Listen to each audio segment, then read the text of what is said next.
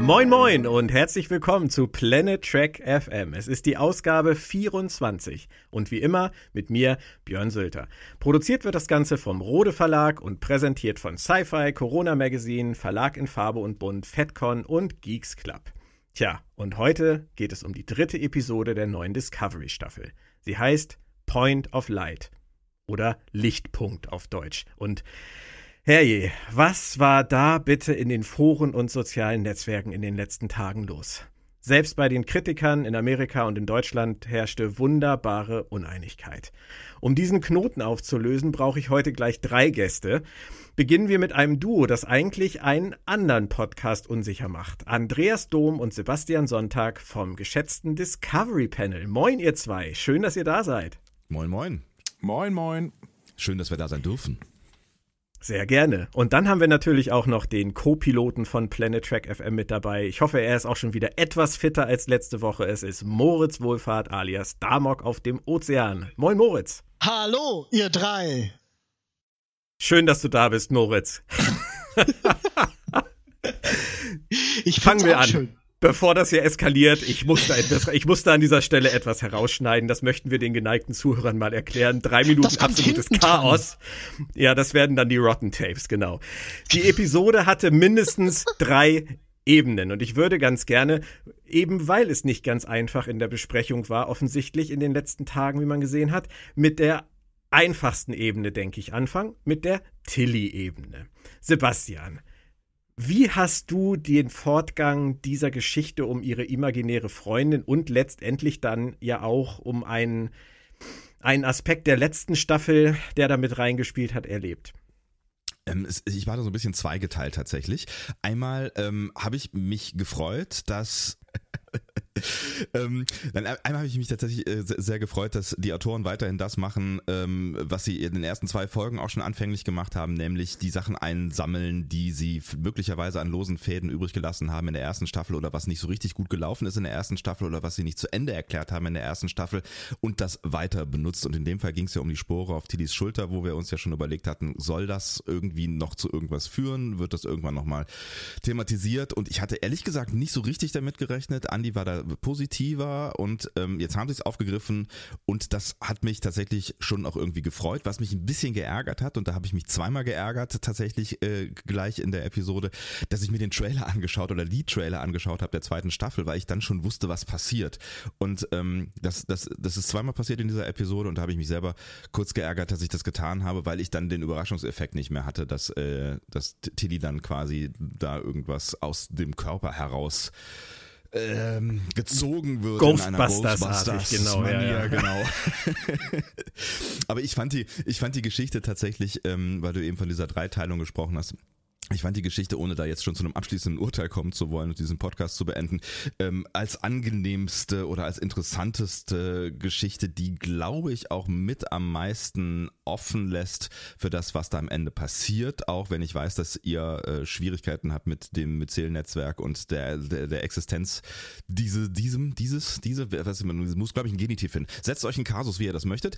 Ähm, und äh, äh, ich weiß, dass es auch Probleme mit sich bringt noch für die, für die, für die zweite Staffel, aber trotzdem, glaube ich, ist das die, die Story, die mir gerade am meisten Spaß gemacht hat, zumindest in dieser Folge und auch am meisten Spaß macht mit, mit ein bisschen Blick auf die Zukunft. Das macht mir jetzt ein bisschen Angst, weil ich eigentlich gehofft habe, wenn ich euch beide einlade, dass ich hier eine sehr positive Besprechung einer Folge bekomme und du redest jetzt schon davon, dass das der Teil war, der dir gerade noch so am meisten gefallen hat. Okay, aber ich wechsle mal kurz vielleicht lieber zu Andi. Ich, ich habe mich vielleicht auch ein bisschen zu drastisch aus, ausgedrückt. Das will ich, ich hoffen. Werde im, ich werde es im Laufe dieses Podcasts, hoffe ich, noch richtig stellen können. Äh, du wirst die Chance haben, ne, ja. Das ist schön. aber geh doch mal zu Andi, zum positiven Andi. Nein, ich will gar nicht unbedingt zum positiven Andi. Ähm, ich fand das Ganze sehr abrupt beendet. Ich muss ehrlich sagen, dass ich damit äh, gerade was diese grüne Spore angeht, jetzt überhaupt noch nicht gerechnet habe, dass sie da mhm. jetzt äh, sofort zum Abschluss kommen. Und äh, Andi, wie hast du das empfunden? Ja, ich fand es auch äh, relativ schnell ähm, abgehandelt und ich finde, das ist auch so ein allgemeines äh, Statement schon vielleicht für diese Episode, aber dazu wahrscheinlich später mehr.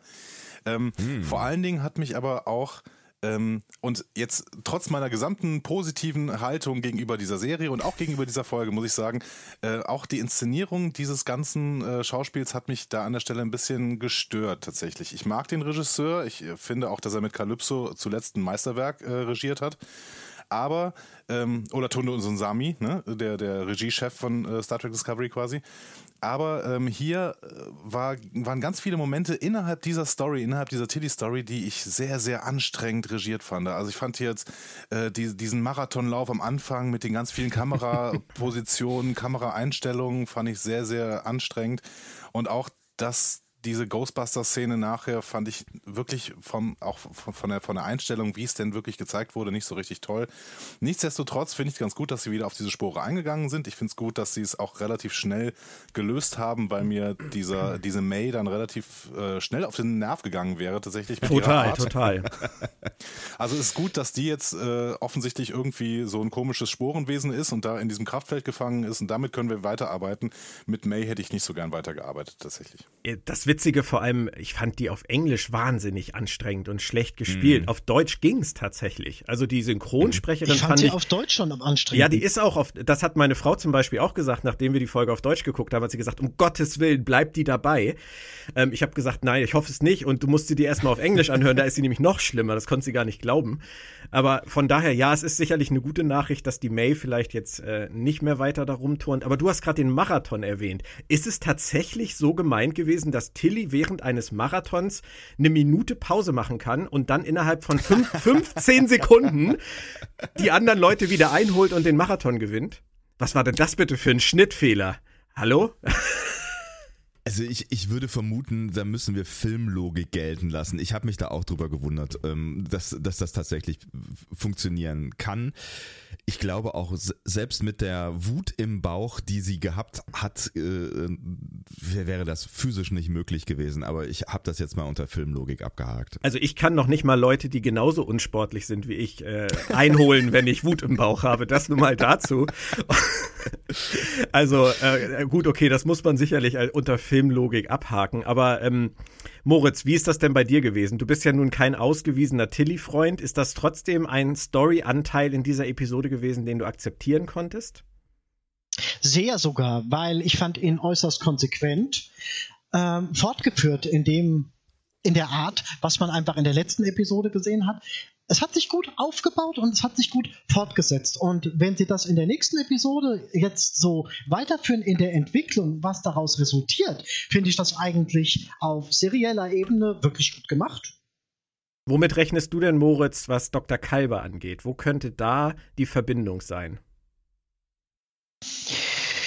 Uh, ich denke, die ist einfach äh, da, dass sich dieses Sporennetzwerk an dem orientiert, was es in seinen jeweiligen Wirtskörpern findet. Stanitz hat ja auch hat er auch Sporen in sich drin, weil er mit denen arbeitet? Er ist ja offensichtlich geimpft. Ja, ja. Ne? Also wir genau. haben ja erfahren, dass ja, ja. geimpft, äh, dass alle geimpft ja, richtig, worden sind. Ja. Richtig. Und vielleicht, ja. vielleicht macht er diese Impfung jetzt rückgängig und hofft dadurch irgendwie äh, äh mehr mit Kalber wieder in Kontakt zu kommen. Ich weiß es nicht. Wir, ähm, wir hatten ja sogar letztes Mal schon die Theorie, dass äh, Dr. Kalber unter Umständen gar nicht zurückkehren wird, sondern dass Stamets sterben muss, um mit Kalber zusammen sein zu können. Ähm, fand ich nicht uninteressant. Äh, wie seht ihr das denn, äh, Sebastian? Glaubst du, dass wir Dr. Kalber wirklich aus Fleisch und Blut als reale Person in der Serie wiedersehen werden oder haben die da noch was anderes ganz Schräges auf der Pfanne? Ich bin mir ehrlich gesagt noch nicht sicher, wobei ich jetzt diese, diese dramatische Theorie in den Tod zu gehen von äh, Stamets äh, auch also ich bin mir nicht so ganz sicher. Wir haben ja in der Folge davor irgendwie diese, diese Geschichte, äh, da hat er ja so, so erzählt, nichts ist niemals äh, weg, wirklich, und Zeit spielt keine Rolle und so weiter und so fort. Ähm, das wäre vielleicht die logischere Erklärung, dass äh, Stamets ins Netzwerk geht, aber ich glaube nicht, dass, dass die Autoren auf Stamets und auf Kyber in der Serie verzichten würden, in der, in der Real-Discovery quasi. Oder sie werden halt zu irgendeiner Art Kommunikator im Myzel-Netzwerk oder so. Das Ding ist ja, ich weiß nicht, ob ihr es mitgekriegt habt, das ist dann jetzt tatsächlich mal ein kleiner Einschub, der nichts mit der Folge an sich zu tun hat. Es gibt mhm. ja in Amerika im Moment sehr stark diese Gerüchte, dass Star Trek Discovery abgesetzt ist. Und dass Ja. CBS das erst äh, bekannt geben möchte, wenn die Staffel gelaufen ist, um sich selber nicht ins Bein zu schießen. Wenn ich aber da mal einhaken kann, ich habe mir dieses YouTube-Video des YouTubers angeguckt, der das ja quasi alles losgetreten hat. Der Ja. äh, interpretiert im Endeffekt zwei, drei Tweets von Anson Mount äh, darauf, dass Star Trek Discovery abgesetzt worden ist. Also die Beweis- oder die Indizienlage dafür ist sehr, sehr, sehr, sehr dünn. Absolut. Und waren nicht, waren nicht schon eigentlich zwei Staffeln eingekauft? Nein, Kann man, nein, macht man nein. das in der, nein? Nee, das also nicht so? Alex, Alex Kurtzman hat tatsächlich gesagt, sie warten auf die, äh, auf die Bestätigung, dass eine dritte Staffel bestellt ist. Sie haben genug Ah, ich hatte Ideen, aber er hat, er hat gerade vor zwei Tagen nochmal gesagt, dass bisher noch nichts Hm. offiziell bestellt ist. Okay. Nee, ich hatte irgendwie im Kopf, dass während der ersten Staffel gesagt wurde, dass, dass sie um zwei Staffeln Die verlängern. zweite wurde recht früh bestellt, das, Ja. ist, das stimmt. Hm. Ich meine, es ist, ich finde dieses Video von diesem YouTuber auch äh, höchst zweifelhaft, muss ich sagen. Ich könnte mir natürlich aber vorstellen, dass CBS diesen Weg gehen würde. Und dann wiederum könnte ich mir gut vorstellen, wenn vielleicht die Produzenten das schon gewusst haben, dass es nicht mehr endlos laufen wird, dass sie dann auch mit äh, Stamets so einen Weg gehen. Warum nicht? Ich meine, äh, dann können sie auch äh, die Figuren hinsetzen, wo sie wollen, wenn sie. Ja, das stimmt natürlich. Ja. Aber Das ich finde es ehrlich gesagt gerade relativ abwegig, denn ähm, im Endeffekt haben sie doch durch diese Geschichte hier, durch diese, wir ziehen irgendwie aus einer Spore ein Wesen wieder raus, ähm, haben Ja. sie doch die perfekte Vorlage dafür geliefert, dass sie Kalber eben auch wieder irgendwie rekreieren können, wie auch immer das äh, dann. ja gut, aber dann äh, sieht vielleicht nur soll. Stamets ihn. Das könnte natürlich sein, dass, dass, dass diese Beziehung. Und dann, dann hätten wir auch weiterhin May. Ja, der May war ja irgendwie tatsächlich nur irgendwie in Tillys Kopf, ne? Oder in Tillys, was, wie auch immer. Aber ich glaub, weiß ich nicht, ob es Aber May die wirklich ist auch gibt. tot. Also Naja, aber sie haben, sie haben May ja sozusagen aus Tilly rausgeholt. Und ähm, wenn Stamets jetzt auf die, dadurch auf die Idee kommt, sich von einer Spore sozusagen infizieren zu lassen, ähm, die Dr. Kalber in sich trägt, damit er Dr. Kalber weiterhin sehen kann, dann könnte er weiterhin eine Beziehung mit Dr. Kalber führen, aber nur er kann ihn sehen. Das wäre ist mal was Neues. Interessanter Gedanke. ja, Ich bin mir nicht sicher. Er hat ja auch irgendwie was erzählt in der, auch in der letzten Folge, also in der, zweiten Folge von wegen Pilzen, äh, die irgendwie die ganze Zeit rekreieren und äh, von vorne nach hinten und alles ist jeweils in jedem Zustand existent. Und wenn man das irgendwie versucht zu interpretieren, könnte man auch sagen, dass äh, Kalber in diesem Myzel-Netzwerk sowohl in allen Zuständen äh, vorhanden ist und man halt nur den richtigen, nämlich den Lebenszustand wieder rausholen können müsste. Also ich glaube, mit ein bisschen Tech-Bubble könnte man das vielleicht auch so erklären. Aber das Ding so ist schon da. wirklich der Nexus 2, ne? Also Ja, Ja, genau. da ist Und wirklich alles das wird möglich. auch, und das, ja. Moritz, was wolltest du sagen? das wird auch Tech, das wird auch Tech Bubble, der wird echt schwer verdaulich. Also ich kann mir im Moment noch nicht so richtig vorstellen, wie sie das ähm, rüberbringen, dass es auch nur im entferntesten irgendwie plausibel wird. Also so fleischlich raustransferiert betrachtet. Das kriege ich noch einfach nicht in meinen Kopf rein. Aber, Ja, aber ich ist das weiß auch gerade- noch nicht, Ja, Entschuldigung, mach weiter. ich weiß auch noch wirklich nicht, nach welchen Regeln dieses Netzwerk jetzt tatsächlich letztendlich funktionieren wird. Darüber schweigen sie sich ja auch Das noch. werden sie auch weiterhin relativ tun, weit Moritz. Die aus. werden sich weiter ausschweigen. Ja, ja, ja, ja. Aber hallo. Ja, Ja, ich meine, es erklärt ja auch niemand, was, was da gerade jetzt mit Tilly passiert ist. Ich meine, die, die haben irgendein Antigravitationsdingsbums auf Tilly gerichtet und irgendein großes graues Blob-Ding ist aus einer Minispore raus. Also das erklärt ja auch niemand und das, keine Ahnung, ich bin mir auch nicht sicher, ob sie es jemals erklären werden. Es, ich glaube, das, Doch. das sind so Sachen, die, meinst du? Doch, genau das glaube ich eben schon. Ich glaube, die Story dieser, dieser Staffel wird darauf hinauszielen. Ganz einfach deswegen, weil das Spornetzwerk gerade so der Ersatz für alles ist. Das bringt uns tote Menschen zurück, damit können wir durch die gesamte Galaxie reisen und im Endeffekt äh, Durch die Zeit, genau, durch, durch die die Zeit, alles, das, das, das Spornetzwerk kann alles. Aber ich glaube, die Story dieser Staffel ist, dass das Spurennetzwerk auch große Probleme verursacht und diese Probleme sollen uns durch die roten Engel quasi äh, deutlich gemacht werden, weil die Sporen, d- dass der Asteroid da ganz klar mit diesen Sporen interagiert, ist für mich ein Hinweis darauf, dass die roten Engel auch irgendwie mit diesem Sporennetzwerk zu tun haben. Und ich glaube, dass Da die rennst äh, du bei Moritz die dunkle Materie. Das war ein, aber die dunkle Materie. Genau, genau, die dunkle Materie in den Asteroiden, genau. Hm? Mhm. Aber ich denke, dass die Konklusion dieser Staffel dann im Endeffekt so sein wird, dass wir dieses Sporennetzwerk halt insgesamt nicht mehr benutzen dürfen, weil wir damit Star Trek-mäßig halt irgendeinen Lebensraum irgendeiner Spezies bedrohen. Die sind zwar lieb, das sind die roten Engel, aber ähm, wir sollen sie im Endeffekt in Ruhe lassen, weil ansonsten irgendwie ihr Lebensraum zerstört wird. Und das ist ja ein typisches Star Trek-Motiv, was wir auch schon ewig hatten. Ne? Denk mal an die Propheten oder sowas. Hm? Aber Dr. Kalber kriegen wir noch wieder als kleine Ja, den kriegen wir vorher noch wieder, genau. Und vielleicht noch irgendwen. Mal gucken. Ich bin mir da noch ehrlich gesagt nicht so sicher. Andi, Andi verfolgt diese Theorie ja schon äh, so, so einen Hauch länger, wobei auch Kalber mal der rote Engel war. Aber äh, hm, äh, auch nett. Ich, nein, ich, mag, ich mag ja deine Theorien, ich bin mir aber noch nicht so ganz sicher, weil ich noch nicht so ganz genau weiß. Also wir kommen jetzt völlig ab. Also du musst, du musst das gleiche wieder einfangen, Björn. Ähm, ich schwing das Lasso schon, keine Sorge. Ja, ich, ich, ich, ich fühle fühl den Luftzug.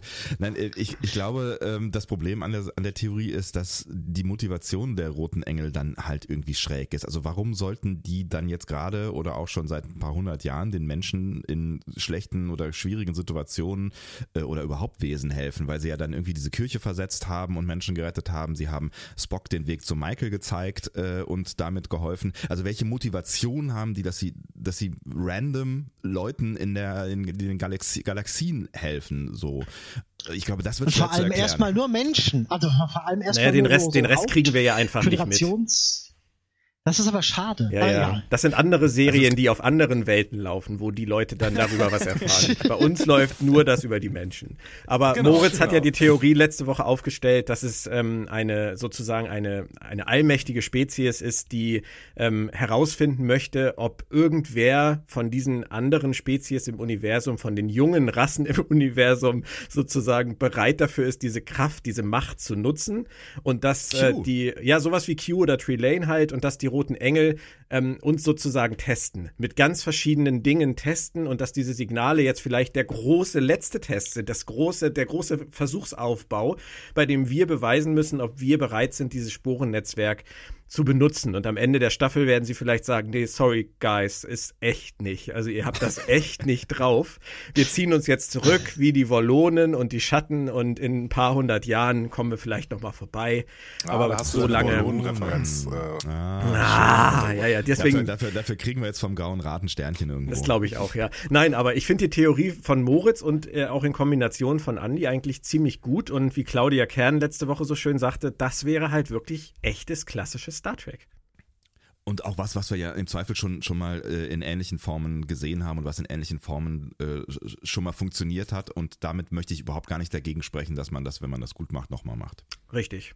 Okay, lassen wir diese Tilly-Ebene äh, ganz kurz mal ruhen und bewegen wir uns auf eine zweite Ebene, die schon für etwas mehr Aufruhr gesorgt hat. Es geht um die Burnham-Geschichte mit Amanda. Ähm, und fangen wir mal damit an, was Burnham in dieser Folge erfährt, nämlich dass Spock gar nicht mehr auf Sternbasis 5 ist. Er ist ausgebrochen, er hat drei Ärzte umgebracht, er ist, äh, er hat eine schwere Empathiestörung, eine Psychose, sonst irgendwas. Und das ist natürlich auch alles in seiner Krankenakte drin. Was haltet ihr davon, gerade in Bezug auf den geliebten Kanon, Moritz? ähm, zwei Sachen. Zum einen bin ich wirklich gewillt zu sagen, auch wenn sie es nicht so angekündigt haben, ich betrachte es als eine Art von Reboot. Und in diesem Fall kann man einfach nicht mehr das, was mal war, als gegeben, als Tatsache ansehen. So sehe ich es für mich als erstes, bis ich mehr weiß. Bis ich weiß, wie sie die Story auflösen, bis ich weiß, wohin sie das Ganze entwickeln. Das würde für mich aber nicht passen, Moritz. Muss ich gleich mal kurz reinspringen. Also, äh, Alex Kurtzman hat ja nun bei jeder Gelegenheit gesagt, dass sie uns die Geschichte erzählen, die dazu führt, dass Spock wird, wie wir ihn kennen aus der Classic-Serie. Und dann kann er nicht eine Geschichte erzählen, die sich in einem äh, gefühlten Reboot-Universum bewegt und die nachher nicht zu dem passt, was wir in den Classics gesehen haben. Also das Hat er nicht auch erzählt, dass wir am Ende von Staffel 1 die Beziehung zu Michael zu Spock Du willst sagen, dass mein lieber Freund Alex Kurtzman ein dreister Lügner ist? Ich will sagen, Alex Kurtzman sagt, was er denkt, sagen zu müssen. Hei, hei, Und dann hei, sagt er am nächsten Tag. Da können wir ja gar nichts mehr glauben.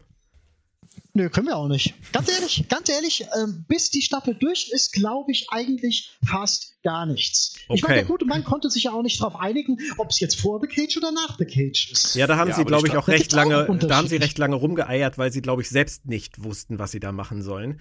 Und äh, haben sich dann jetzt ja, Ja, auf und das soll nach jetzt anders the, sein. jetzt haben sie sich auf nach The Cage geeinigt. Wir sind aber immer noch vor der Classic-Serie, das haben sie zumindest noch nicht geändert.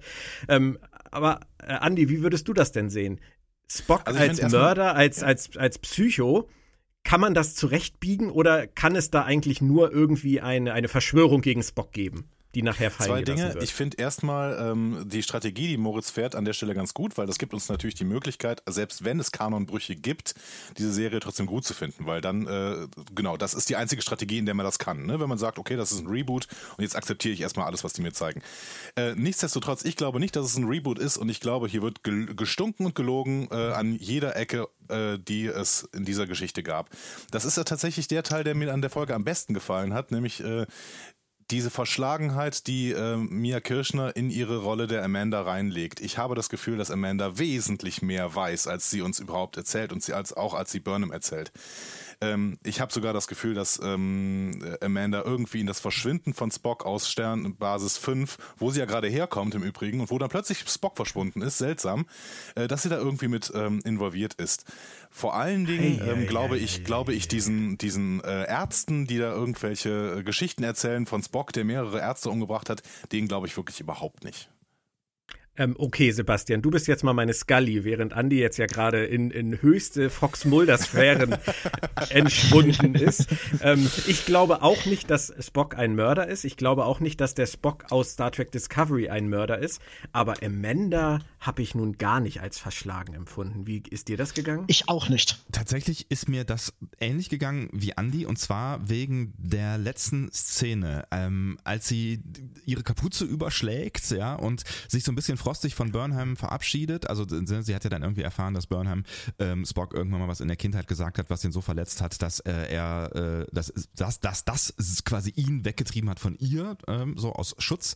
Ähm, und dann hat, da hatte ich das Gefühl, Amanda ist schon auch irgendwie verletzt darüber, umarmt Michael dann nochmal und geht dann weg und hat so ein so ein, so ein, so einen seltsamen Blick drauf. Und ich, ich, ich, das kann meiner Meinung nach kein Zufall gewesen sein oder ich äh, überinterpretiere. Und ich hatte dann schon auch das Gefühl irgendwie, dass dass da irgendwie mehr hintersteckt und dass sie irgendwie auch mehr weiß. Und sie wird schon als, als eine verschlagene, als eine intelligente äh, Frau gezeichnet. Und ähm, das hat Andy äh, herausgefunden. Ich möchte, möchte die Lorbeeren dafür auch nicht äh, einheimsen. Das heißt, also, er hat zugehört im Gegensatz zu mir. ähm, es, es, es, gab äh, äh, ganz am Anfang, als das Shuttle gesichtet wurde, das diplomatische Shuttle, äh, den Hinweis zwei Lebensformen an Bord. Und ich finde, wenn, wenn, wenn das stimmt, dann könnte das auf jeden Fall ein Hinweis sein. Vielleicht hat, ist es auch nur ein Pilot, aber vielleicht hockt irgendwo Spock in der Ecke. Ich glaube, die fliegt nicht selbst. Ich glaube auch nicht, dass oder die äh, hat einen Amanda Leibwächter selbst oder, oder fliegt. Ähm, Na klar, fliegt die selbst. Naja, sie können trotzdem einen Leibwächter haben. Ja, klar, das aber stimmt natürlich. Alles das wäre, möglich, ja. das wäre ja für Discovery-Verhältnisse Verhältnisse schon sehr subtil gewesen. Also das kann ich mir fast nicht vorstellen. Ähm, aber das ist eine schöne Beobachtung. Ist wirklich eine schöne Beobachtung. Mir ist allerdings der Blick, Die Interpretation ist gut. ja, mir ist der Blick von Mia Kirschner überhaupt nicht aufgefallen. Gar nicht. Hm. Wirklich überhaupt nicht. Und äh, ich, das, auf sowas achte ich eigentlich sehr gerne. Muss ich unbedingt noch mal reingucken. Das, aber gut, okay, das kann natürlich sein, dass sie von hinten äh, bis vorne lügt und dass sich am Ende alles äh, wieder einrenkt und Spock war eigentlich nur irgendwie von irgendjemandem aus dem Spiel genommen und ist dann wieder da und seine Akte wird bereinigt und der Kanon gerettet und das kann natürlich alles sein. Wie Also ich ähm, schon, meine Frau, wie meine geht, ganz ne? kurz, wie meine Frau so Ja. schön sagte nach dem Gucken der Folge, ich habe sie irgendwas gefragt, wie wie denkst du darüber und dann guckte sie mich nur an und sagte, weißt du, bei der Serie ist nie irgendwas, wie es scheint. Es gibt immer einen doppelten Boden und im Zweifelsfall gibt es noch einen doppelten Boden zum doppelten Boden. Mach dir einfach nicht so viele Gedanken. Fand ich sehr hübsch und sie hat leider halt recht, denn das erste Wort, was der liebe Mike Hillenbrand in diesem Podcast in der ersten Staffel geprägt hat, war das Wort Nebelkerze. Und Mhm. das hat sich so durch diese Serie bisher gezogen, dass alles, was sie gesagt haben, im Nachhinein immer anders war. dass äh, wir eigentlich fast schon davon ausgehen können. Genauso wie dass Jack Bauer nie stirbt. Warum sagst du da leider? Ich finde, das ist tatsächlich auch eine Qualität von, von Discovery. Nein. Dass, dass, dass, dass sie so ein bisschen, also sie müssen es halt geschickter machen als in der ersten Staffel, aber dass sie, dass sie so ein bisschen mit Erwartungen spielen, Erwartungen brechen und wenn sie das bewusst einsetzen, finde ich das gut. Und tatsächlich äh, finde ich es auch mittlerweile gar nicht so scheiße, dass sie, äh, Entschuldigung, ich habe das Wort gesagt, diese Serie da spielen lassen, wo sie sie spielen lassen, weil das halt all das möglich macht, all diese Gespräche möglich macht, all diese Diskussionen, das, das künstliche Aufregen, äh, was was, der ganze Fandom irgendwie mitmacht. Das wäre nicht passiert, wenn sie die irgendwann hinter äh, ja, das stimmt, das äh, stimmt. spielen lassen. Und ich finde, das ist schon auch durchaus, äh, durchaus eine Chance. Also ich bin immer mehr Freund tatsächlich und äh, ich weiß, dass ich mir keine Freunde hier mache wahrscheinlich, ähm, damit, dass die Serie da spielt, wo sie spielt, weil ich glaube, einiges von der Spannung entsteht genau dadurch. Den Aspekt habe ich tatsächlich noch nicht so gesehen. Ähm, ich weiß auch nicht, ob ich das positiv interpretieren würde, dass es so ist, wie es ist. Was die Nebelkerzen angeht, habe ich einfach das Gefühl, dass die Serie immer noch zu sehr darauf setzt, dass die Leute nicht schnallen, dass da noch was hintersteckt. Sie müssen mir erstmal beweisen, dass sie das verstanden haben und müssen mir mindestens einmal beweisen, dass sie es auch anders machen können. Dann können wir irgendwie zu einem Status gelangen, wo man sagen kann, keine Ahnung, was jetzt passiert, weil die Serie ist völlig unvorhersehbar. Aber das ist sie für mich halt im Moment noch nicht, weil sie immer mit uns spielen mhm. bisher. Aber sie, also sie müssen ja auch diese Serie auf ganz vielen verschiedenen Ebenen überhaupt strukturieren, weil sie ja auch verschiedene Zielgruppen ansprechen wollen. Einmal, einmal uns, die auf jedes Detail achten, die da komplett durchgehen, die sich über jede kleine Anspielung aus irgendeiner alten oder äh, was auch immer Star Trek Serie freuen. Aber sie wollen ja auch damit Leute ansprechen, die möglicherweise noch nie was von Star Trek gehört haben oder nicht so viel mit Star Trek zu tun haben und die vielleicht diese ganzen Anspielungen nicht verstehen und für die muss die Story ja auch noch funktionieren. Und deswegen finde ich das also es ist schon ein harter Job, den ihr da macht. Ich will jetzt gar nicht hier die, die, die heldenhafte Lobrede auf den äh, Writers Room äh, schwingen, aber ähm, ich, ich, ich glaube, das ist gar nicht so einfach, was die da versuchen zu tun am Ende und vielleicht unterschätzen wir sie auch an der einen oder anderen Stelle. Darf ich mal zwei Sachen einwerfen? Bitte, ich bin gerade sprachlos, bitte. ich würde ich würd gerne mal zwei Sachen einwerfen, die mir handwerklich an dem Amanda Burnham Spock Handlungsstrang nicht gefallen. Zum einen mag ich diese, diese Überschlagssteigerung nicht die ist mir zu abrupt und zu schnell. Erst heißt es, Spock ist weg. Nächste Episode heißt es, nein, Spock ist nicht weg, Spock ist in der Psychiatrie. Dann die nächste Episode heißt es, nein, Spock ist nicht in der Psychiatrie, der ist abgehauen, hat drei Leute umgebracht. Äh, hallo Leute, äh, bleibt doch mal auf einem Punkt und arbeitet mit dem Punkt und an dem Punkt und, und werft nicht eine Episode später über einen Haufen und, und, und zeigt uns das Hinterteil davon. Es ist übrigens zum anderen. Okay, sag du erstmal, Moritz. zum anderen finde ich irre schade, man sagt ja immer dieses von wegen Show, don't tell. Ich finde es schade, dass wir gewisse Dinge nicht zu sehen bekommen. Wir bekommen, bekommen viel zu viel einfach nur in, in Enthüllungsdialogen präsentiert. Ich würde gern eine Szene sehen mit, mit Spock in der Psychiatrie oder, oder irgendeinem Arzt, der, der irgendeine Prognose stellt oder der Spock interviewt. Ich hätte auch gerne seinen Ausbruch gesehen gerne sehr nebelhaft, sodass man interpretieren kann, was er jetzt mit den Ärzten macht. Ich finde, sie machen zu wenig aus der Situation. Aber ich glaube, das Darf, machen sie tatsächlich bewusst. Ich ja, glaube, das, das lassen sie, sie im Dunkeln. Mag sein, finde ich ja. aber nicht gut damit sie, damit wir noch darüber diskutieren können, was dann jetzt eigentlich da los ist. Und wahrscheinlich ist am Ende was ganz anderes äh, los. Und wir haben im Trailer ja schon eine Szene gesehen, wie er irgendwo auf dem Boden sitzt in irgend sowas äh, Psychiatrie ähnlich. Richtig, das kommt, das kommt, das kommt sicher noch. noch. Und ja. ähm, zu deinem ersten Punkt, Moritz, es gibt ja tatsächlich jetzt sogar schon Leute in den Foren, die sich darüber beschweren, dass Spock immer noch nicht aufgetaucht ist. Also das heißt, du kannst es ja im Moment wieder keinem recht machen. Es gibt die Leute, die sagen, Mann, die bauen die Spannung auf. Jede Woche erfahren wir eine Sache mehr. Ist das irre spannend? Und wann kommt er denn? Ich bin schon so. Und andere, die halt sagen, das ist jetzt schon die dritte Folge gewesen. Scheiße, der Typ ist immer noch nicht da.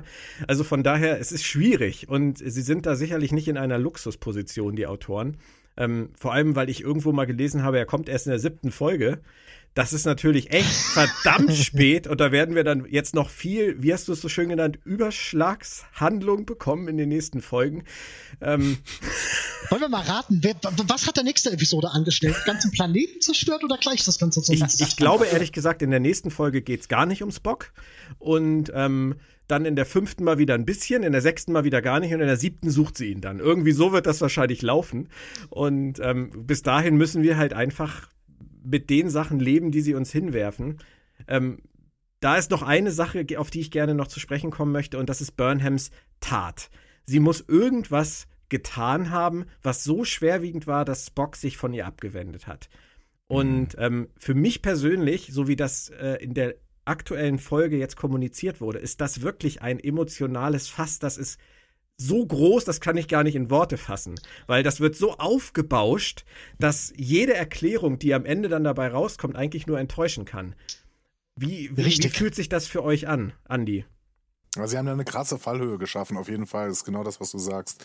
Ähm, ich kann mir aber auch, ich weiß überhaupt noch nicht, was sie gemacht haben kann. Wir haben da selber auch schon mal auf unserem Panel drüber spekuliert, haben vielleicht überlegt, ob sie irgendwie gesagt hat, äh, ja, dass, dass äh, Sarek Spock nie geliebt hat, womit sie ja natürlich auch recht hätte, zumindest hat das nicht gezeigt. Äh, und das für Spock irgendwie als Halbvulkanier dann doch irgendwie ein größeres Problem war. Ähm, ich weiß einfach nicht, was Burnham da mit Spock gemacht haben könnte. Ist, aber die Fallhöhe ist riesig, absolut. Das äh, sagst du richtig, ne? Das ist extrem groß aufgebaut. Ja. Also da, also für, für mich ist das wirklich so ein Punkt, ähm, da habe ich Angst vor der Auflösung weil ähm, ich mir beim besten Willen nichts vorstellen kann, was dem irgendwie gerecht werden kann. Aber vielleicht unterschätze ich da ja tatsächlich die Autoren. Bist du da eher bei mir, Moritz? Oder? Halt, halt, halt. Wenn du die Autoren unterschätzt, dann muss es ja wirklich Möglichkeiten. Kannst, was kannst du dir denn vorstellen, was dem gerecht wird? Nichts. Das ist es Weil ja. ich kann mir gar nichts vorstellen. Nee, ja. nichts. Überhaupt nichts. Das ist so aufgebauscht, dass, dass es die, diese Szene, die ist mir, also die ist mir wirklich äh, aus dem Fernseher emotional fast um die Ohren geflogen. Ich habe nur gedacht, Leute, euer Ernst? Euer Ernst? Das, das, das könnt ihr nicht bringen, weil ähm, gerade, es geht ja hier nicht um irgendeine Figur. Wenn es um irgendeine Figur gehen würde, die wir noch nie vorher gesehen haben, wäre das alles total egal. Aber sie machen es mit Spock und sie machen es mit Spock, Sarek, Amanda, mit diesen ikonischen Figuren und mit Burnham, der Hauptfigur ihrer eigenen Serie und aber, haben sowieso schon dieses riesen Burnham Spock Fass, von dem wir überhaupt noch nicht wissen, was wir davon halten sollen und setzen da jetzt noch einen drauf und jetzt möchte ich noch einen draufsetzen. Es soll ja angeblich so sein, dass wir jetzt komme ich wieder zu meinem Freund Alex Kurtzman und zu dem, was er so sagt, dass wir am Ende der zweiten Staffel verstehen, warum Spock später Burnham nie erwähnt hat. Das, was wir jetzt momentan für einen Status haben, oder der Status, den wir jetzt im Moment in der Serie haben, nach der dritten Folge, würde für mich völlig durchgehen als ähm, das ist der Grund, warum Spock sie nie erwähnt hat. Sie hat ihn so sehr verletzt, dass er einfach nicht mehr über sie spricht. Aber wir sind ja noch gar nicht an dem Punkt, dass die beiden sich wiedersehen. Und wir wissen ja schon, dass sie sich wiedersehen werden, dass sie zusammenarbeiten werden, reden werden. Das heißt, es muss dann ja noch wieder irgendwas passieren, was genauso schlimm oder noch schlimmer ist, damit er dann danach wirklich nie mehr über sie redet. Das ist, also da, da komme ich nicht mehr mit.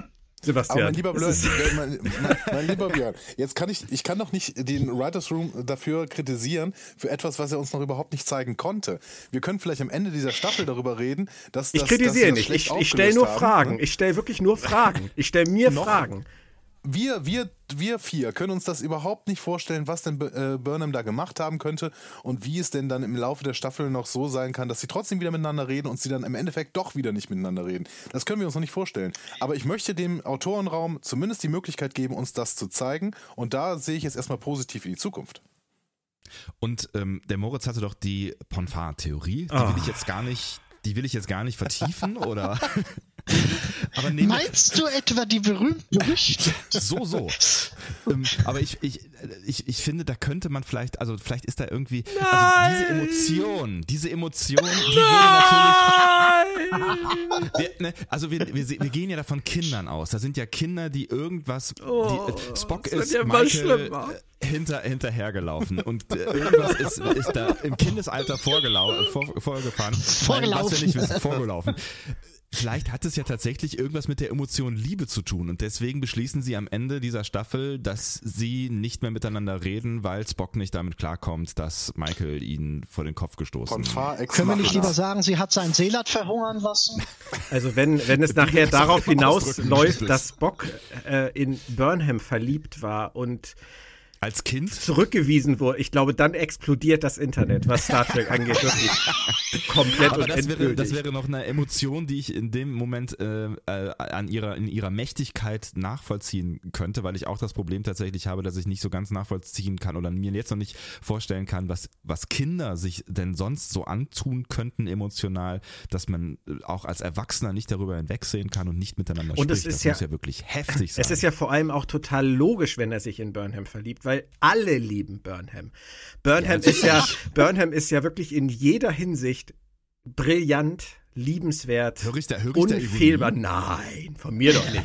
Nie, wenn es um Michael Burnham geht. Von daher, nein, ich, was ich damit sagen will, ist, es wäre komplett die Denke, schuldige Andy, es wäre komplett die Denke des äh, Writers Room, zu sagen, alle lieben Burnham. Natürlich hat auch Spock sich in äh, Burnham verliebt. Ich will da nicht drüber nachdenken. Können wir das mit dem Ponfar und der Liebe vielleicht für einen Moment wieder zurückstellen? Ich habe euch ja den goldenen Zweig hingestreckt. Sie hat seinen Seelat verhungern lassen. Wäre dann vielleicht die beste Wahl. Aber du meinst, meinst du das wörtlich oder ist das ein Bild für Ponfar? Oder? Schon gut. äh, wir, können, das Wort doch nicht mehr benutzen. Das Wort soll doch nicht mehr vorkommen. Ah. jetzt. wir, können, wir können da weitermachen jetzt.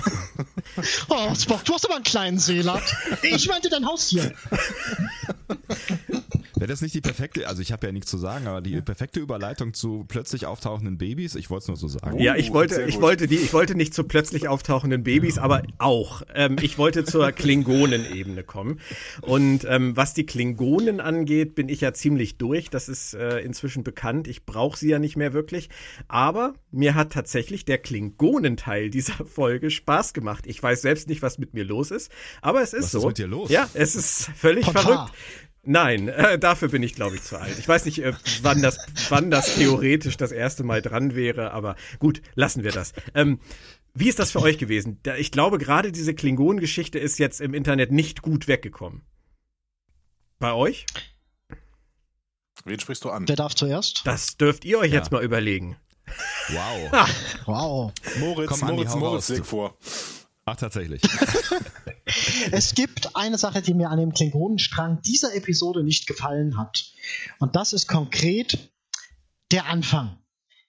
Der Anfang fühlt sich für mich oder fühlte sich für mich die ganze Zeit so an von wegen, ich habe eine Episode verpasst, in der, die, in der- in der die Charaktere eingeführt wurden, in der die Situation eingeführt wurde. Mir kam das Ganze vor wie der zweite Teil von einem Zweiteiler. Und über diesen Punkt bin ich die ganze Episode, den ganzen Handlungsstrang leider nicht so ganz weggekommen. Ich mochte was, was man da, ich mochte den Weg, den sie gegangen sind. Auch wenn man ihn in Teilen hinterfragen kann, was ich gar nicht mal so unbedingt will. Aber ähm, ich hätte auch gerne den Gegenpart ein bisschen vernünftiger eingeführt gesehen. Der war einfach da, der tauchte auf und war da und war böse. Und, und die Situation, wie sie sich darstellte im Hohen Rat, die war auch so, wie sie da. äh, Da wurde einfach viel vom Setting verschenkt. Da muss ich, da muss ich ganz Und kurz mal, da, ganz kurz nur mal reingehen. Ähm, das verstehe ich wirklich überhaupt nicht, weil ähm, wir wussten, dass äh, Lorel Kanzlerin geworden ist und dass äh, Tyler an ihrer Seite steht und dass die Klingonen damit vielleicht nicht ungeteilt äh, glücklich sind, konnten wir uns zumindest auch denken. Von daher fand ich diesen Einstieg jetzt überhaupt nicht schlimm. Also ich bin da nicht mal drüber gestolpert und ich, ich verstehe auch, nachdem du es mir jetzt, glaube ich, zum dritten Mal schon erklärt hast, immer noch nicht, wa- was daran schlimm sein soll. Ähm, es, es hätte eigentlich nur noch die Einblendung Meanwhile on Kronos gefehlt und dann hätten wir halt einfach gesehen, ja, okay, es läuft nicht gut. Mehr war da ja letztendlich nicht. Und dass der, der Kol Shah, der Vater von Kol, ähm, auch ein schlimmer Finger ist, ja, so what? Also, das ist jetzt auch nicht überraschend. Ähm, wie ging euch das denn, Andi, Sebastian? Seid ihr überhaupt noch da? Ähm, hat sich das für euch genauso holperig angefühlt wie für Moritz oder habt ihr gedacht, okay, endlich mal was von Also für- Kronos? Für mich überhaupt nicht. Ich äh, finde tatsächlich sogar, dass es ganz gut ist, wenn man uns so ein bisschen zeigt, dass die Geschichte da auch weitergeht, wenn wir gerade nicht hingucken. Ähm, und es ist ja so ein bisschen weitergegangen. Äh, Lorel hat eben versucht, äh, ihre, ihre Macht mehr zu etablieren und es ist gerade gnadenlos schiefgegangen offensichtlich. Die Familie Kor äh, hat weiterhin irgendwie diesen Herrschaftsanspruch, den sie ja äh, historisch auch immer begründen, ne? alte Kaiserfamilie und so weiter. Und Kolchar fällt ihr eben sehr stark äh, in den Rücken. Ähm, was, also ist erstmal, wir müssen uns nicht drüber reden, dass die offensichtlich das beste Haarwuchsmittel der Welt haben, ne, bei diesen Mega, unfassbar mega. langen Haaren, die die alle zeigen können. Ne? Ähm, Nach wenigen Tagen. Genau. Wenige Tage später Haare bis zum Hintern. Ähm, und äh, aber Über, ganz, ganz kurz, ganz kurz, Andi. Am schlimmsten fand ich übrigens den einen mit dem Schnurrbart. Der, Nee, der, also der Karl, war das, ich weiß gar nicht, ob das der Onkel war von Lorel oder ob das ein anderer war. Auf jeden Fall, da war da einer mit so einem richtigen Eierkopf. Der hatte auch keine Haare, aber der hatte so einen mega ähm, Gangster-Schnurrbart aus so einem 70er-Jahre-Spaghetti-Western.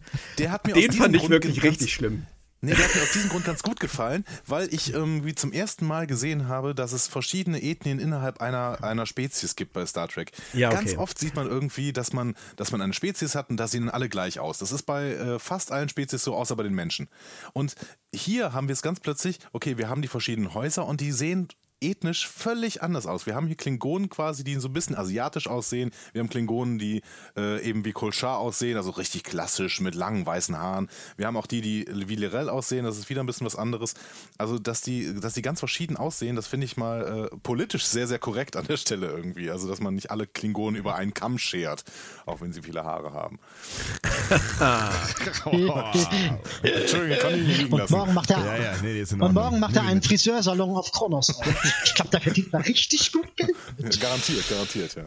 Nee, auf, auf der anderen Seite, die lassen sich die Haare ja, glaube ich, nie schneiden oder nur spitzen. Kann, kann man da bitte einmal Spitzen schneiden? Kostet was?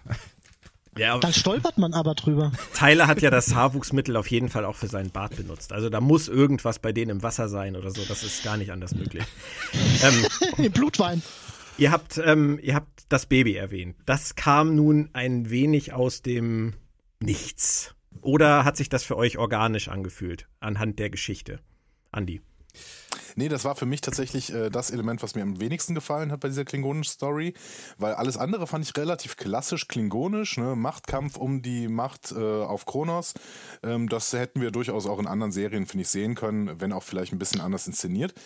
Aber das Baby äh, war für mich so ein Element, das es auch nicht gebraucht hätte. Es sollte offensichtlich Fallhöhe schaffen, es sollte offensichtlich Lorel ähm, nochmal darin unterstützen, hey, ich bin hier die super äh, Kling äh, Mutter aller Klingonen, dass ich sogar mein Baby auf, äh, opfere.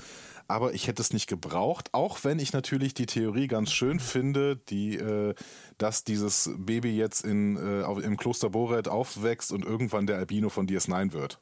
Ja. Da, damit kann ich auch absolut Das leben. wäre schön. Ja. Das, Das würde ich auch Ich- gern sehen. Also, da würde ich auch gerne dann von Ja, mir sehen. Moritz möchte die komplette Serie über den heranwachsenden Albino sehen. Bis zu dem Punkt, wo Jadzia? Dex mit den drei alten Klingonen auch bei ihm ankommt. Wieso nicht? Ich finde, das ist- wäre ein schöner Charakterfilm. Darf ich, darf ich da noch gerade kurz ein, einhaken, Immer. weil ich sehe das tatsächlich so, so ein bisschen ähm, anders. Also für mich kam das Baby schon auch irgendwie aus, aus dem Nichts heraus. Da habe ich jetzt auch, also das hat, das hat sich ja nun mal nicht angedeutet, aber ich verstehe, warum sie es gemacht haben. Und ich finde es tatsächlich, glaube ich, an der Stelle auch gar nicht so unwichtig. Also wenn sie Lirel irgendwie irgendwas an, an Durchsetzungskraft und äh, dieser Entscheidung irgendeine Art Gewicht geben wollten, dann halt so, weil ähm, Tyler eiert da die ganze Zeit rum und so, ah, ich weiß nicht, wo ich hingehöre und irgendwie will ich dich und ich, aber ich habe die Gefühle sind von Vog und ich weiß nicht, ob Vog jetzt und also hin und her und hin und her und hin und her. Der, da hat man ja schon das Gefühl, der steht schon mit einem Bein irgendwie wieder bei Michael im Quartier. Ähm, und Sehr schön gesagt. Sie am, stand er ja auch kurzfristig. ähm, wenn, wenn, wenn sie jetzt einfach nur sich gegen, gegen äh, Tyler entschieden hätte und gesagt hätte, du, ich äh, opfere unsere Beziehung, dann hätte Tyler gesagt, was für eine Beziehung? Äh, pff, ähm, wir waren eh gerade irgendwie ganz schön in einem Struggle. So. Und so opfert sie jetzt wirklich ein potenzielles, also Tyler kehrt, kehrt um durch dieses Baby und sagt, komm, lass uns ein bisschen Family versuchen, vielleicht kriegen wir das ja irgendwie hin, wir drei, wir schaffen das, tralala, so.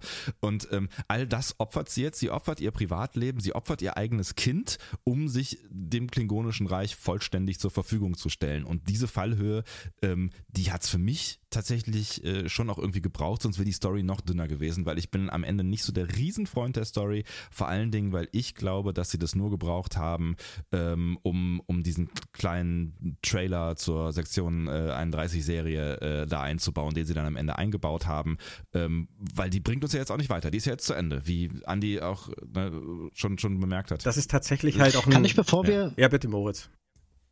Kann ich, bevor wir auf die Sektion 31 Sache kommen, noch mal eine Frage zu dem Baby stellen? Bitte. Hm. Ähm, ich mochte an der Sache mit dem Baby nicht, dass es mir zu sehr vorkam wie äh, nachträglich reingeschrieben. Gibt, stimmt das oder ähm, gab es in der ersten Staffel in den klingonischen Sequenzen schon Hinweise darauf, dass sie ein Kind miteinander gehabt haben? Nee, das kam aus dem Nix. Das kam aus Naja, dem komm, Nichts. Ich meine, das, es kann, ist- na, da- das ist nun ein Es bisschen gab Hinweise, übertrieben. dass sie Sex hatten. Ja, okay. Ja. Ja, das stimmt natürlich. Und wir wissen alle, was da passieren kann. ja, Sex führt zu Kindern, ja, ja, ja, ja. ja. ja. Aber ähm, ich würde Moritz insofern recht geben, dass es nachträglich natürlich noch mehr Fragen aufwirft über den Plan von Lorel in der ersten Staffel. Ne? Also, Ja, richtig. Also, das meine ich ja. sie ist- Hallo, ich, ich schicke da mal den Vater von Dinge- meinem Kind hin. Dinge, über die wir nicht mehr sprechen sollten Nee, eigentlich. Sie ich, wollte, das- ich wollte exakt das Gleiche sagen, Sebastian. Wenn wir damit auch noch anfangen. Aber Sie erklären es doch nochmal. Sie haben das Kind ex utero entwickeln lassen, damit Lorel auf die Discovery konnte. Aber niemand weiß, warum Lorel auf die Discovery wollte. Das weiß wirklich überhaupt niemand. Alles. Einschließlich Lirel. Lorel weiß es selber nicht. Die saß dann da plötzlich rum, ist mit dem Spiegeluniversum geflogen, ist wieder zurückgeflogen und war sich, war sich überhaupt nicht sicher, warum sie denn da überhaupt Das war ein Unfall. Aber hey, hey, sie schreibt ja ein Buch. Sie schreibt ja ein Buch. Meine Erfahrung auf der Discovery. Genau.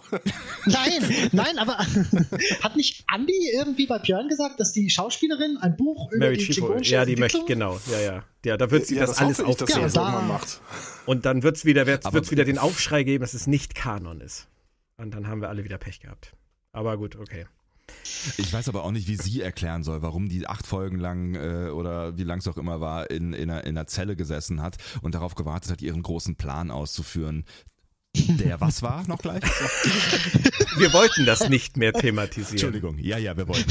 Lorel. mich. Ja, ja, genau. Ich mag ja schon den Namen. Lorel. Äh, Oder wie, wie Mike immer sagt, El-Rel. Das finde ich auch schön. Da muss ich immer an From. Dusk Till Dawn denken. Aber die ist ja, die ist ja eigentlich eine total tolle Figur und sie hatten sie, das ist eigentlich Andis, äh, Andis äh, Rede, die er dann normalerweise schwingt. Ich mach das mal ganz kurz für dich, Andi. Ja, kurz. danke, danke, mach das mal. Äh, die, die, die ist ja super gut angelegt gewesen. Die war verschlagen, intelligent, äh, geschickt. Äh, die hat die, die ersten Folgen lang war die richtig cool und es ist Und hat einen total Sprachfehler. und hat einen Sprachfehler. Nein, mein Gott. Ähm, und, und die haben halt nichts draus gemacht und auch jetzt in diesem, diesem, ja, in diesen, weiß ich nicht, was waren es, zehn Minuten, die wir, sie- die wir sie da gesehen haben, finde ich, glänzt sie auch nicht so hundertprozentig und ich kaufe ihr die Kanzlerin-Rolle noch nicht so hundertprozentig ab und ich finde das total schade, weil die so viel Potenzial hatte. Sie haben ihr Make-up auch extrem verändert, oder? Ja, was ist da los? Ja, äh, ist das nicht ein bisschen drüber? Also für meinen Geschmack, wenn ich die beiden nebeneinander sehe, also Bilder von äh, Lorel jetzt und äh, früher, ist das für mich gar nicht die gleiche Figur. So sehr haben sie ja Make-up geschraubt. Und dann noch die Haare dazu und dann noch die Klamotten dazu. Also das ist, das ist Und, schon und die strange. Farbe irgendwie hat sie, hat sie, sie ist, ist sie irgendwie vergraut oder so. Ja. Also, Also da haben sie, da haben sie, denke ich, ist ein bisschen zu gut gemeint und haben ihr dann aber trotzdem nicht so viel Make-up weggenommen, dass sie besser spielen könnte darunter. Also es ist immer noch alles sehr, ja, es ist immer noch, sie ist immer noch sehr, sehr eingeschränkt durch dieses dicke Make-up. Also Haben die, glaube ich, alle. Nee, nicht alle. Also in den klingonischen, weiß ich nicht, aber in den klingonischen Sequenzen, die noch auf klingonisch waren, haben die sich für mich nicht unbedingt sehr viel besser maskiert angehört als davor. Ich sag ja immer, die Also, müssten alle mal bei der, in die Sprachschule bei, äh, bei hier Mitchell gehen. Also der jetzt quasi Cole Char gesprochen hat und der äh, im, in der ersten Staffel Cole gesprochen hat. Weil der kann es am besten. gespielt. Gespielt, genau. Gespielt und gesprochen. Der kann es einfach am besten. abgesehen dem- von seinem Darth ich Ja, Den er, gut, den er zum Glück als Col Shah ja nicht wieder ausgepackt hat, soweit ich das gesehen habe. Aber als Col war das ja, ähm, das war ja die, die einzige Geste, die er hatte eigentlich. Der böse Finger. Ja, aber er, er konnte halt perfekt sprechen. Also und ich habe wirklich das gedacht, ähm, wa warum kann der das und warum können die anderen das nicht? Es stimmt doch irgendwas mit dem, mit dem, äh, entweder mit dem, mit den Sprachlehrern nicht oder mit dem Kostüm. Das mag sein. Kostüm. Eben waren wir so schön bei Sektion 1. Ach, jetzt weiß ich wieder, was mich gestört hat. Du hast das eben so schön gesagt, dass sie das eigentlich alles nur gemacht haben, um diesen Teaser für Sektion 31 zu bringen. Ich wollte ergänzen und den coolen Shazad Latif, auf den die Frauen fliegen, mit an Bord für die Serie zu bekommen. Das ist sicherlich Ja, ja. der nächste Punkt. Und das führt mich zu meinem einzigen wirklich großen Kritikpunkt. Sie haben Lorel und Tyler Wok nach Kronos geschickt am Ende der ersten Staffel. Und man durfte, denke ich, schon erwarten, dass sie vorhatten, mit den beiden irgendeine Storyline zu machen. Diese haben sie jetzt sehr komprimiert abgehakt und haben Tyler sofort eine neue Aufgabe gegeben für die Zukunft. Und das wirkt für mich, Moritz, eher als das Baby wie schnell noch eingeschrieben, weil sie gedacht haben, Mensch, das wäre doch so cool, wenn der Tyler bei Sektion 31 wäre. Ich glaube, das ist der einzige Grund, warum sie das sich so hingebogen haben. Oder höre ich da Widerspruch? Weiß nicht. Ich bleibe eigentlich bei meinem. Hätten sie in den vorherigen Folgen da ein bisschen mehr teilerische Charakterarbeit geleistet, hätte das so auch jetzt gepasst, wie sie es gemacht haben. Meiner Meinung nach. Es ist halt ein wildes Hin- und Hergespringe, finde ich. Das ist das, was du letztendlich Ja, auch sagst, ja. Moritz. Ähm, die, es folgt immer eine neue Info, die die letzte im Prinzip aushebelt. Und das ist das ist bei Tyler jetzt wieder genau das Gleiche. Ähm, er geht nach Stimmt. Kronos, um irgendwie mit Del Rail klarzukommen, um irgendwie mit seinem Volk klarzukommen. Und man hätte ja auch erwarten dürfen, dass wir die Geschichte erleben, wie kommt Tyler in dieser Kultur klar, in der er nicht willkommen ist. Aber das wird ja vollkommen. meinte ich ja voll, vorhin, Ja, das, das wird fehlt. genau, das wird vollkommen weggeschoben und stattdessen setzen sie ihn jetzt lieber auf das coole Schiff von Giorgio, damit er dann da ähm, Agent spielen kann. Da, da merkt man halt einfach, dass sie sich so viele Gedanken nicht gemacht haben über Ich die finde nicht, dass Geschichte es von komplett Tyler. weggeschoben wird, tatsächlich. Also ich finde, diese, das wurde in dieser Folge schon deutlich thematisiert. Es war halt nur eine Folge, ja, das kann man kritisieren. Aber im Endeffekt wurde, äh, wurde thematisiert, dass Tyler struggelt mit seiner Identität. Der weiß halt nicht genau, bin ich jetzt Klingone, bin ich Wok oder bin ich Mensch, bin ich Tyler? Damit verbunden sind dann auch noch, wen liebe ich denn eigentlich, Burnham oder Lorel?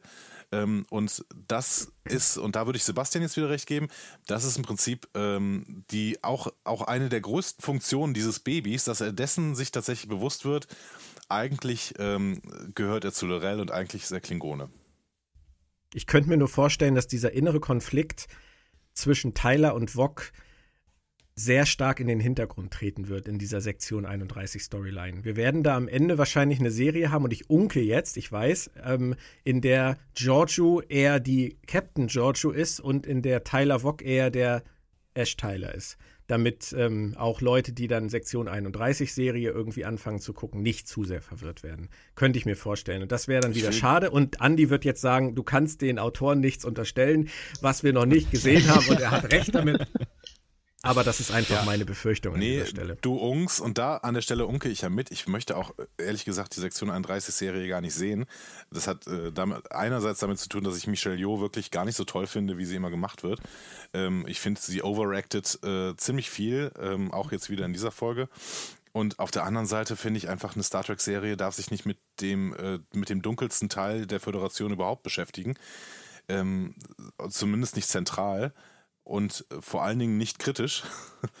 ähm, das heißt, Nicht nicht kritisch. nicht, nicht kritisch, genau. Nicht unkritisch. Genau. Das- ja, ja. Genau. Genau. Und das äh, wird der Serie sehr schwer fallen, weil so cool wie äh, Giorgio jetzt hier aufgetaucht ist, ähm, es wird gerade ethisch nicht besonders hinterfragt, was sie da gerade macht. Also das muss zumindest noch kommen in den nächsten Folgen irgendwie. Ne? Sie macht im Prinzip Also ja Rail zu einer totalen Marionette.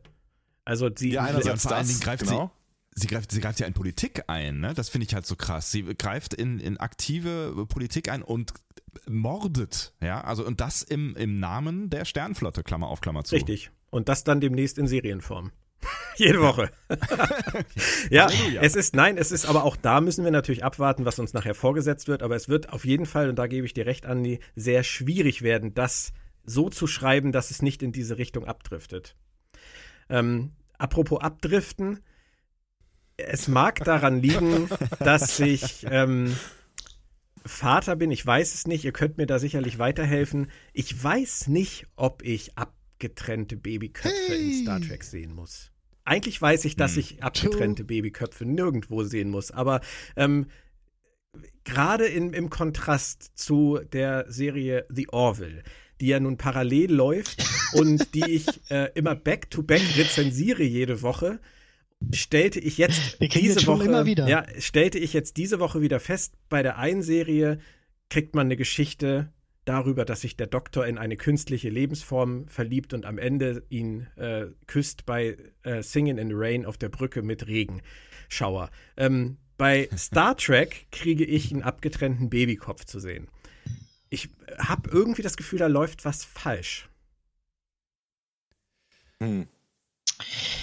Ich finde es gemessen an der Thematik und der Umgebung, finde ich es in der Tat stimmig. es passt einfach zu der Charakterisierung. Ist doch nicht ja, es stimmig. passt zur Charakterisierung. doch, es passt zur Charakterisierung der klingonischen Kultur. Die machen sowas. Ich, also ich verstehe das Problem tatsächlich, weil Star Trek auch eigentlich immer Familienfernsehen war, so, so ein Stück weit. Ne? Mhm. Ähm, Richtig. äh, Tatsächlich ist aber, finde ich, Discovery mittlerweile eher deutlich Dramaserie und auch im Vergleich zu The Orville halt irgendwie ein anderes Genre. Ähm, oder zumindest mit einem Fuß in einem anderen äh, Genre. Und dass sie einen dramatischen Move brauchten, um das zu zeigen, was Lorel da sagen will, damit bin ich durchaus einverstanden. Ob man das mit einem Babykopf machen muss, bin ich mir nicht so ganz sicher, wobei ich in der Szene schon den großen Verdacht hatte, dass das kein echter Babykopf ist, aber es bleibt nun mal ein Babykopf, den man sieht. Ja. Und ähm, ja, Die Information, er hat mein, mein Baby getötet und dafür habe ich ihn getötet und dann hält sie Tylers Kopf hoch, hätte im Hätte auch Zweifelsfall genügt. auch genügt. Also das ist, Ja, äh, Moritz da sagt immer so schön, ähm, Show, don't tell. In dem Fall würde ich sagen, tell, don't show. Das ist, das ist mal wirklich äh, meiner Meinung nach äh, so dermaßen drüber, dass äh, hat die Serie eigentlich nicht nötig. Wir hatten das in der ersten Staffel ja mit der Sexszene mit Vok und, ähm, und Lil auch, dass viele gesagt Wir haben in der das ersten Staffel, hätten wir nicht sehen müssen. wir haben diverse Szenen Ja. in der ersten Staffel, nämlich die Folterszenen. Ja, ja, also genau. wir wissen im Prinzip stiltechnisch, wie weit die Serie gehen will. Und da haben sie meiner Meinung nach jetzt kein neues äh, Überfass aufgemacht. erstaunlicherweise muss ich auch sagen, dass ich da äh, nicht so richtig drüber nachgedacht habe in der Szene. So Also- abgestumpft bist du schon. Ja, ne, das, das, das sagt irgendwas über mich aus oder mein Verhältnis zu Discovery, ich weiß nicht so ganz genau, aber ähm, tatsächlich ähm, habe ich über die, über die Sexszene in der, äh, in der ersten Staffel bin ich eher gestolpert, nicht weil es eine Sexszene gewesen ist, sondern weil es ungewöhnlich gewesen ist für Star Trek. Vielleicht habe ich mich mittlerweile daran gewöhnt, Mhm. dass Discovery ungewöhnliche Dinge macht für Star Trek. Ich frage mich aber tatsächlich, wie, für was ist die freigegeben eigentlich? Ich glaube 16. 16. Ne? 16? Mhm, 16, Ne? ja. Was tatsächlich, da habe ich noch gar nicht drüber nachgedacht, was ich tatsächlich echt schade finde, weil das mit der Familienserie ist ja damit irgendwie äh, vom Tisch. Ne? Ja, aber das ist es doch. Also da, da, Das sind sie aber schon in Staffel Ja. 1, wirklich. Also, das ist definitiv. Also meine Tochter wird neun dieses Jahr und ähm, das ist definitiv nichts, was ich auch nur annähernd in den nächsten Jahren mit ihr gucken würde. Also Mhm. während ich Ja, ja, jede andere Star Trek Serie, jede Folge, ich kann im Prinzip sagen, mach Netflix an, such dir irgendwas aus von den über 700 Folgen, da kannst du eigentlich höchstens mal was finden, was irgendwie ein bisschen gruselig ist, wenn die Borg kommen oder so. Aber das ist bei Discovery gar nicht mehr machbar. Borgs sind schon ganz schön gruselig. Uh. ja. Ja. Okay, lasst uns das Ganze noch einmal komplett betrachten. Konntet ihr diesen Aufschrei verstehen? Wir haben ja nun wirklich einige Rezensionen gehabt, gerade im deutschsprachigen Bereich, die diese Folge richtig verrissen haben. Konntet ihr das da, darf ich dazu sofort mal was Ja. sagen? Ähm, ich, mir gehen Rezensenten von Discovery mehr und mehr auf den Keks. Ich Dankeschön. denke, äh, tut mir leid, wenn ich, wenn ich Anwesende ausgeschlossen. Anwesende Ich an der. Stelle Nee. ausgeschlossen. Aber wenn ich irgendwie eine andere Serie sehen will, dann gucke ich halt nicht Discovery. Und mir gehen auch diese Vergleiche Ja. mit The Orville, tut mir leid, den hast du zwar gerade selber ange, äh, angestrengt, aber du meintest ja auch was anderes. Aber diese Vergleiche von Discovery mit The Orville gehen mir auch auf den Keks. Es sind zwei völlig verschiedene Serien. Der, die eine hat mit der anderen mal gar nichts zu tun. Also bitte Leute, guckt auch Discovery so, wie Discovery gemeint sein will und dann kann man gerne auch Sachen kritisieren. Das tun wir auch. Das tun wir auch im Podcast und wir haben auch bei dieser Folge gesagt, äh, das ist nicht die beste Folge dieser Staffel. So. Ähm, aber äh, sie versuchen trotzdem bestimmte Wege konsequent zu gehen. Sie versuchen auch eine bestimmte Optik konsequent zu etablieren. Und ähm, das kann man jetzt jede Woche wieder aufs Neue kritisieren und dann auch gerne so ähm, Begriffe benutzen wie ver- gequirlte Scheiße oder was da auch, was ich da auch immer wieder in deutschen Rezensionen gelesen habe. Aber ganz im Ernst, dann lasst es doch von Leuten rezensieren, die zumindest mit, einer, mit irgendwie einer positiven Grundhaltung an Discovery rangehen. Ich brauche keine Rezension von jemandem zu lesen, der von vornherein sagt, das ist scheiße. So, das, das verstehe ich nicht. dieses von vornherein stört mich auch. ja, das ist, das ist, Das, ist das, ist, so der Punkt, der mich stört, dass Leute von vornherein, die setzen sich auch schon dahin gefühlt und sagen, das mag ich nicht, noch irgendwas Schlechtes. finden. Wobei, Dieses ich möchte- zwanghafte Haar in der Suppe suchen Ja, muss einfach aber nicht. ich möchte da tatsächlich mal ähm, eine Lanze brechen für Kolleginnen und Kollegen. Sicherlich nicht für alle. Ich lese ja auch einiges und finde auch nicht immer alles so Bombe. Aber ähm, dieses Argument, was du gerade gebracht hast, ist manchmal nicht ganz schwer, äh, ganz einfach durchzuhalten, weil äh, wir werden ja auch, ähm, was unsere, unseren Job angeht, teilweise wirklich verpflichtet für irgendwelche Serien. Es ist ja nicht so, dass bei Portalen wie ähm, Serienjunkies oder jetzt auch bei mir mit Sci-Fi, dass das Leute sind, die bei Sci-Fi anrufen und sagen, Mensch, du, ich finde Discovery richtig gut. Wäre es nicht so cool, wenn ich eure Rezension schreiben würde? Nein, Sci-Fi kommt zu mir und sagt, Mensch, wäre es nicht so cool, wenn du unsere Rezension schreiben würdest. Scheißegal, was du über die Serie denkst. Und ähm, dann kriege ich dafür mein Geld und habe gute Arbeit abzuliefern, aber diese gute Arbeit besteht halt im Zweifelsfall auch aus Kritik. Und ähm, Deswegen ja, ist es nicht immer Arbeit. einfach, weißt du, ja, bei Serienjunkies sehe ich es halt zum Beispiel daran, dass jede Woche von irgendwelchen Leuten bei Discovery oder bei Orville Rezensionen geschrieben wird, wie kann es angehen, dass die Orville-Folge diese Woche vier Sterne kriegt und die Discovery-Folge, die viel besser war, nur dreieinhalb. Und dann sage ich immer wieder das Gleiche. Das könnte daran liegen, dass das komplett unterschiedliche Serien sind, die von zwei unterschiedlichen Leuten rezensiert werden, die sich nicht absprechen und die eine völlig andere Erwartungshaltung an die jeweilige Serie haben und auch einen ganz anderen Standard anlegen an die jeweilige Serie. Aber das verstehen die Leute auch nicht. Und dann kommen halt Kommentare wie, kann das nicht mal jemand schreiben, der das cooler findet? Kann das nicht mal jemand schreiben, der etwas kritischer ist? Und du kannst es einfach nicht ein Recht ja, machen. Das funktioniert absolut, nicht. Absolut. Und äh, diese Sternebewertung ist eh, das wissen die ja auch bei Serienjunkies selber, ist, ist eh Murks, weil du irgendwie, du kannst einer Game of Thrones Folge irgendwie vier Sterne geben, dafür ist sie immer noch besser als alles andere, was irgendwo im TV läuft.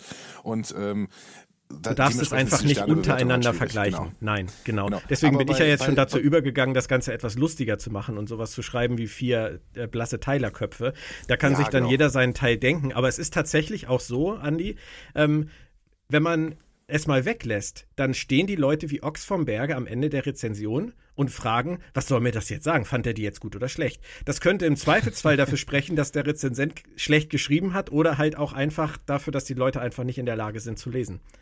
Ja, die brauchen okay. dann am Ende die Sterne, um sich wohlzufühlen mit dieser Bewertung. Ich weiß es nicht. Da steckt vielleicht, ähm, da steckt Björn, vielleicht eine Gesellschaftskritik Die sehen, drin, ja. ich glaube, ich glaube, die sehen. Ich weiß nicht, wie das ist, aber sieht man die Sterne nicht schon am Anfang? Sieht man die nicht schon auf der Hauptseite? Ja, das ist das Erste, was du siehst. Artikel mhm. Und ich denke, das ist ein Problem. Das ist ein großteilig visuelles Problem. Okay, ich sage das natürlich gern, aber ich weiß nicht. Das ist Nein, aber ich finde, aber ich, ich finde, du hast eine komplett andere Bitte? Jetzt alle. Mach du, mach du, mach du. Ich, find, ich finde durchaus, dass man bei den äh, Kritikern, und da äh, bin ich deiner Meinung, dass man da durchaus auch Leute dran setzt, die irgendwie vielleicht äh, gerade auch nicht Fanboys sind, irgendwie von Star Trek Discovery oder sowas. Aber ich erlebe auch bei Serienjunkie, dass das zum Beispiel ziemlich gut geregelt wird, dass da Rezensenten dran gehen. Ich denke mal an Mario oder sowas, die wirklich äh, die Serie versuchen, erstmal neutral einzuschätzen und nicht mit einer Einstellung rangehen, das ist sowieso schlecht und jetzt er erzähle ich euch warum. Ja. So. Und das, äh, das möchte Aber ich. Es ist egal, in welche Richtung du da gehst. Ne? Also es ist egal, ob du jetzt jemanden ransetzt, der das objektiv betrachtet und der möglicherweise ähm, kein, ne, der kein Trekkie ist, der keine, keine Vorbelastung hat äh, mit äh, alten Star Trek-Serien, der der un, un, ne, dann kann, kann er die trotzdem noch schlecht schreiben. Und ich glaube, das, das Problem, was wir äh, hier alle haben mit den, mit den vielen Menschen, die schlecht über Star Trek äh, reden oder schreiben über Discovery, ist, dass wir einfach viel zu detailliert ähm, uns diese Serie angucken, so wie wir das mit keiner anderen Serie, also ich glaube, wenn wir mal die, die, die sieben Staffeln von 24 äh, so detailliert angucken würden, dann würden wir denken, was für ein Schwachsinn ja, natürlich. haben die da das ist, das ist doch überhaupt so, keine ne? Frage, ja. Ne? Und äh, ich glaube, da, da kann halt nur Kritik entstehen. Und äh, wenn wir, ich meine, sind wir mal ehrlich, wenn wir das mit jeder anderen Serie von Star Trek genauso machen würden, was, was ja viele Kolleginnen und Kollegen auch im Podcast-Bereich äh, machen, da kannst du genauso viel oder vielleicht sogar noch mehr Logikbrüche und Schwachsinn rausholen, äh, wie wir das bei Discovery machen können. Oder ganz ehrlich, das gilt tun. für jede ja, Serie. Das, Außerhalb von Star Trek ganz genau. Das ist so witzig also, gewesen. Letztens wurde ich von einem, von einem Leser gefragt, sag mal Björn, guckst du eigentlich jede Serie so, wie du Star Trek guckst oder wie du die guckst, äh, über die du schreibst? Und ich habe nur gedacht, um Gottes Willen, wie kommt er denn auf die Idee? Ich habe ihm dann recht ausführlich geantwortet, dass ich alle Serien und Filme, die ich äh, nicht rezensiere, zum Glück völlig anders gucke. Und weil sonst würde ich wahrscheinlich überhaupt keinen Spaß mehr haben, weil ich liebe ja Fernsehen, ich liebe Serien, ich liebe Filme. Und wenn ich die alle so auseinandernehmen würde, wie ich das beruflich mit einigen tun muss, dann würde ich, glaube ich, ich glaube, dann würde ich äh, die weiße Flagge hissen und würde gar nichts mehr gucken. Das gilt, ich würde wahrscheinlich auch ähm, den Spaß einfach an den Serien völlig verlieren. Also ähm, und es hat ja auch immer was, ich meine, das weißt du als Autor, es hat ja auch immer was mit, mit geschicktem Weglassen zu tun. Das, das, das klappt mal besser ja, und es klappt klar. mal weniger gut. Äh, ne? wenn, wenn Tilly dann plötzlich diese, diese Gruppe einholt, dann denkt man sich, wenn man zu viel drüber nachdenkt, hey, wie kann das gehen? Es kann aber auch genauso gut sein, dass das äh, 60 Prozent der Menschen überhaupt nicht aufgefallen ist, weil sie nicht drüber nachgedacht haben. Ne? Durch geschicktes Weglassen kannst du ja auch eine Story erzählen. Nur wenn du drauf guckst, ja. siehst du halt, dass, Klar. dass es doof sie es, es kann halt auch einfach sein, dass sie noch drei Stunden gelaufen ist zwischendrin. Das haben sie uns nur nicht gezeigt. Und sie hat über diese so. drei Stunden sie wieder eingeholt. es ist natürlich einfach blöd geschnitten. Da kann man dann aber als, als, als Rezensent kann oder muss man dann halt einfach in dem Fall vielleicht sagen, ungünstige Arbeit im Schneideraum. Mhm. Aber Absolut, mehr, ja, ja. das ist ja, das ist ja kein Grund, irgendwie die Serie niederzureden. Und mich stört einfach im Moment extrem diese Haltung Star Trek Discovery gegenüber. Ich bin ja selber kein Kind von Traurigkeit, was Kritik angeht an der Serie, aber auch an allen anderen Star Trek-Serien das, das mache ich ja nicht nur bei dieser einen. Ähm, aber diese Haltung, die ihr beschreibt, ranzugehen und zu sagen, scheiße, das ist ja genauso ein Dreck wie in der ersten Staffel, das will ich nicht mehr sehen.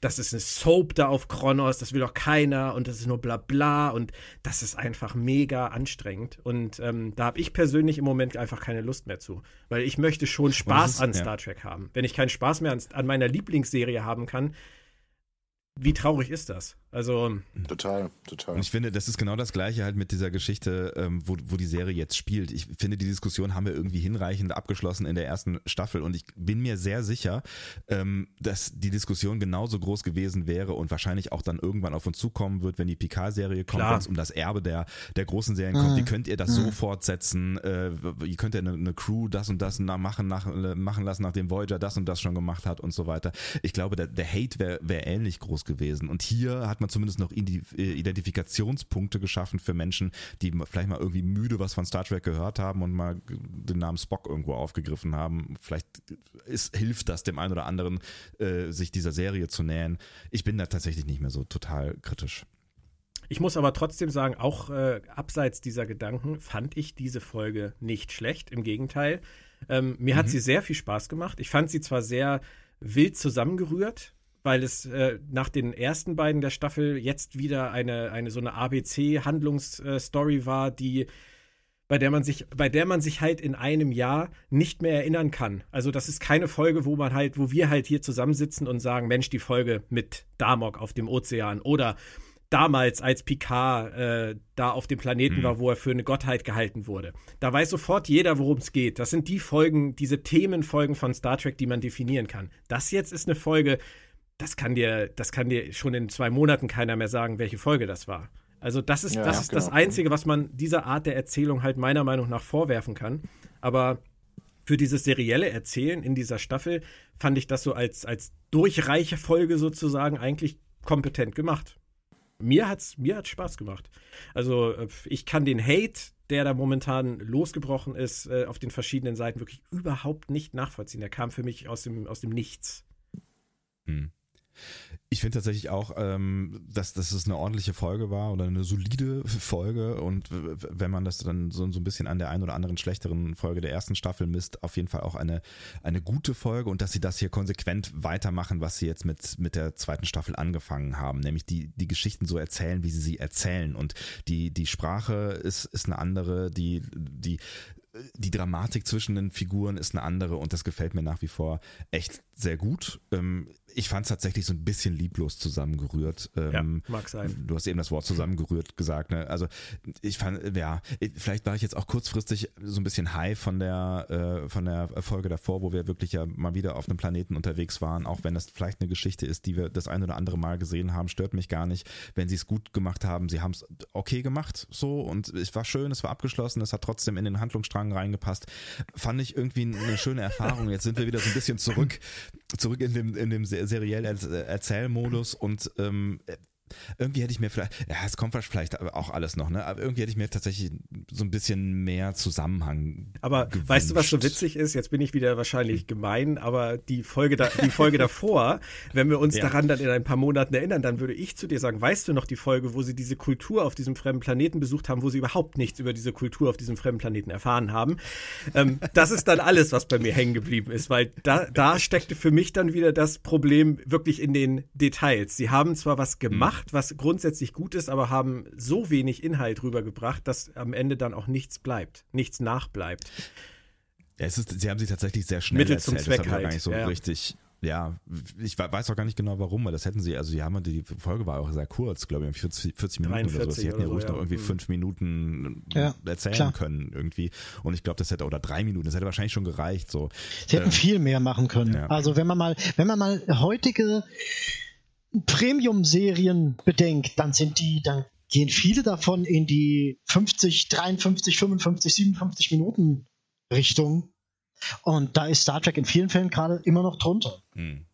Aber trotzdem, also ich, für, mich, für, für, mich war es ein richtiger Schritt und ja. ich war gerne da unterwegs, auch so. Ne? Genau, so, das, war, das war der richtige Schritt. Die erste war, hat mir Spaß gemacht, die zweite hat das ganz gut weiter, weiterverfolgt und die dritte war jetzt für mich halt auf keinen Fall halt der Misstep, der momentan äh, als der die Folge im Moment bezeichnet wird. Gar nicht. Ich glaube, also, da, ich würde fast vermuten, da werden wir uns alle einig werden irgendwie. Ja. Und jetzt nächste Woche, äh, wenn man sich den Trailer anguckt, scheinen sie ja auch wieder an allen Brandherden dran zu sein. Ähm, Tilly und ihre Spurengeschichte geht irgendwie weiter. Und ähm, Jet Reno ist zumindest mal wieder zu sehen. Das hat mich jetzt die letzten zwei Folgen Ach, ein bisschen geärgert. Jetzt ist sie wieder da in der nächsten Folge. Ähm, gut, der Trailer tut jetzt so, als würde Saru sterben. Das glauben wir, glaube ich, alle nicht. Aber ähm, wir werden halt sehen, was passiert. Ich hatte beim Titel der Folge erst an Dr. Kalber gedacht, aber ähm, warten, hm. warten wir es einfach mal ab. Es scheint eher ja um Saru zu gehen. Ich möchte noch einen abschließenden Satz, Andi, sagen. Du hattest das eben mit The Orville nochmal angesprochen. Ja. Ähm, oder war es Sebastian? Ich weiß es gerade gar nicht. Einer von euch hat es auf jeden Fall angesprochen. Wir müssen das nicht vergleichen. Und ich glaube auch wirklich, dass man das differenzieren muss. Also ich zumindest vergleiche The Orville nicht mit Star Trek Discovery. Ich vergleiche The Orville mit dem Status von Star Trek.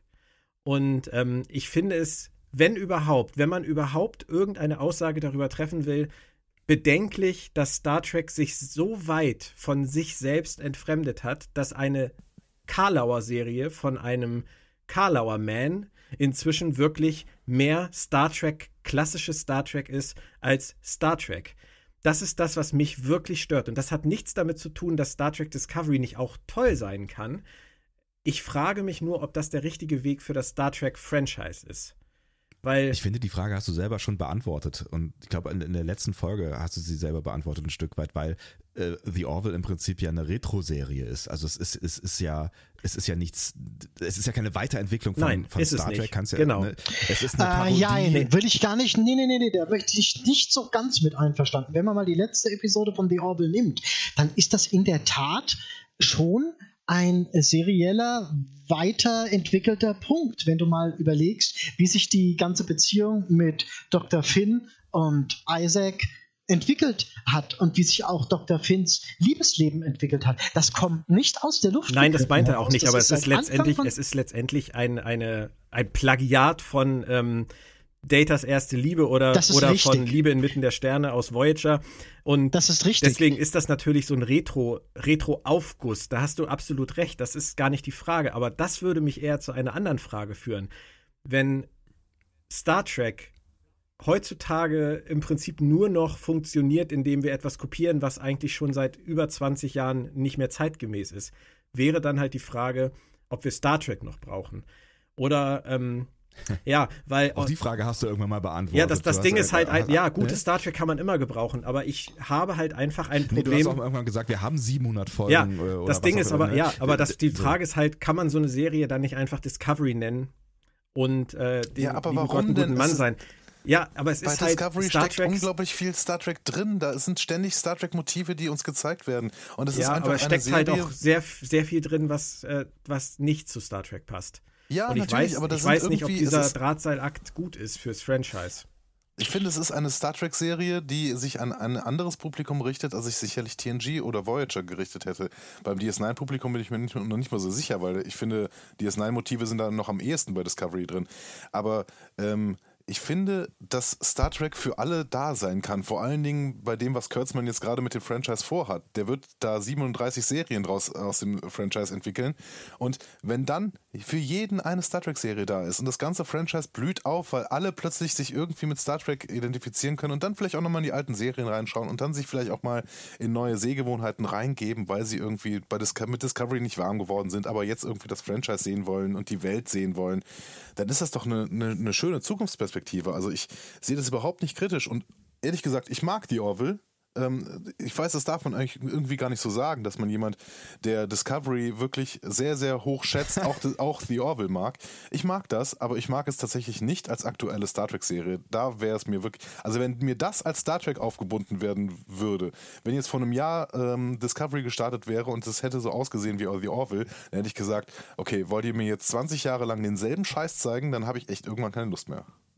Da hast du absolut recht, weil das wäre dann im Prinzip der nächste Aufguss nach äh, Star Trek Enterprise gewesen, der sich überhaupt nicht unterschieden hätte. Und der einzige Grund, Und das ist der Punkt. Der, der einzige ja, Grund, warum die Orville ja. im Moment so, so hoch gehängt wird von vielen, ähm, ist einfach der Kontrast zum momentan echten Star Trek. Das ist ja, der. Aber das sind auch Menschen, die haben vor 20 Jahren halt äh, äh Voyager geguckt oder äh, vor 30 Jahren TNG. So, das sind die Leute, die sind damit aufgewachsen. Und denen tut's weh, dass Star Trek sich jetzt vielleicht nicht mehr so anfühlt, wie es sich damals angefühlt hat. Genau. Aber ich finde, da muss man auch irgendwie, da muss man auch irgendwie so ein bisschen die Bereitschaft mitbringen, das auch weiter, sich weiterentwickeln zu lassen. Ob sich das jetzt alles zu einem Guten entwickelt oder nicht, hey, lass uns drüber sprechen, wenn es vorbei ist. Und dann gucken wir mal noch, noch drauf und äh, gucken mal, wie viel Star Trek denn da drin gesteckt hat. Aber dass sie irgendwie was Neues ausprobieren wollen und vielleicht auch das Franchise, wie Andi das gerade gesagt hat, ein bisschen öffnen wollen für Menschen, die noch nicht damit äh, verbunden sind oder die vielleicht jetzt gerade auch aufwachsen. Also so diesen Star Wars-Effekt schaffen, dass auch Kinder vielleicht irgendwann äh, in 20 Jahren sagen, hey, ich bin damals mit Discovery aufgewachsen und ich bin Trekkie und das, das ist geil. Den, das will ich ihnen gar nicht wirklich vorwerfen. Ich, ich würde sie erstmal probieren lassen. Das kann natürlich alles noch irgendwie in die Hose gehen, aber ich finde, sie machen da gar nicht, gar nicht so super viel falsch im Moment, zumindest mit dieser zweiten äh, Staffel. Du, äh, Discovery sieht sensationell gut aus. Discovery klingt sensationell, hat tolle Schauspieler und unterhält durchweg. Da, sind, da haben wir schon so viele Sachen eingetütet, die andere Serien gar nicht schaffen. Von daher mhm. klagen wir als Trekkies ja sowieso auf extrem hohem Niveau. Ähm, ja. Ich bin da komplett deiner Meinung. Die Fragen, ob das für Star Trek auf lange Sicht der richtige Weg ist, die darf man sich sicherlich immer stellen, aber das ändert nichts daran, dass die Serie Spaß macht. Da bin ich total bei euch. Jetzt sind sie baff, da die kommen beiden. Uns alle, alle, Lass, lass, uns alle an den Händen fassen und äh, unseren Namen gerade Kaplar sagen, aber und noch ein Lied singen. Er singt doch immer tu Lieder es, am tu Ende. es. Wir könnten noch eine kleine Ponfar-Party machen zum Schluss. okay, das klingt irgendwie versaut. Ich bin raus, glaube ich. Der kommt vom Dorf, der ist ein bisschen prüde. Ich komme auch vom Dorf, ich bin auch nicht prüde. Was soll das denn? Vor allem wäre das ja voll der, vor allem wäre das ja voll der Zufall, von wegen wir alle in demselben sieben Jahreszyklus. Moritz, wir wollen das nicht durchdenken. Ich danke euch auf jeden Fall herzlich für eure Teilnahme. Es hat mir sehr viel Spaß gemacht. Ich bin froh, dass wir diese doch wohl relativ komplizierte Folge so aufgedröselt haben. Wir können das bestimmt in dieser Staffel nochmal wiederholen, wenn ihr mögt. Ich würde mich freuen. Bis dahin findet ihr Planet Track FM auch weiterhin unter der Domain planettrackfm.de oder bei Spotify, iTunes, Soundcloud, in allen möglichen Shops und natürlich auch über den RSS-Feed in eurem Podcatcher. Ihr könnt auch einfach bei Twitter schauen, at Björn Sölter mit OE und UE dann habt ihr immer die aktuellen Informationen über die Podcasts und über die ebenso angepriesenen Rezensionen, die komplizierten, die zweifelhaften Rezensionen zu Star Trek Discovery, zu The Orville und so weiter und so weiter. Danke euch dreien. Es hat sehr viel Spaß gemacht. Vielen lieben Dank. Und wie gesagt, gerne bis zum nächsten Mal. Tschüss. tschüss. Danke auch. Dank. Tschüss. Danke, danke. Tschüss.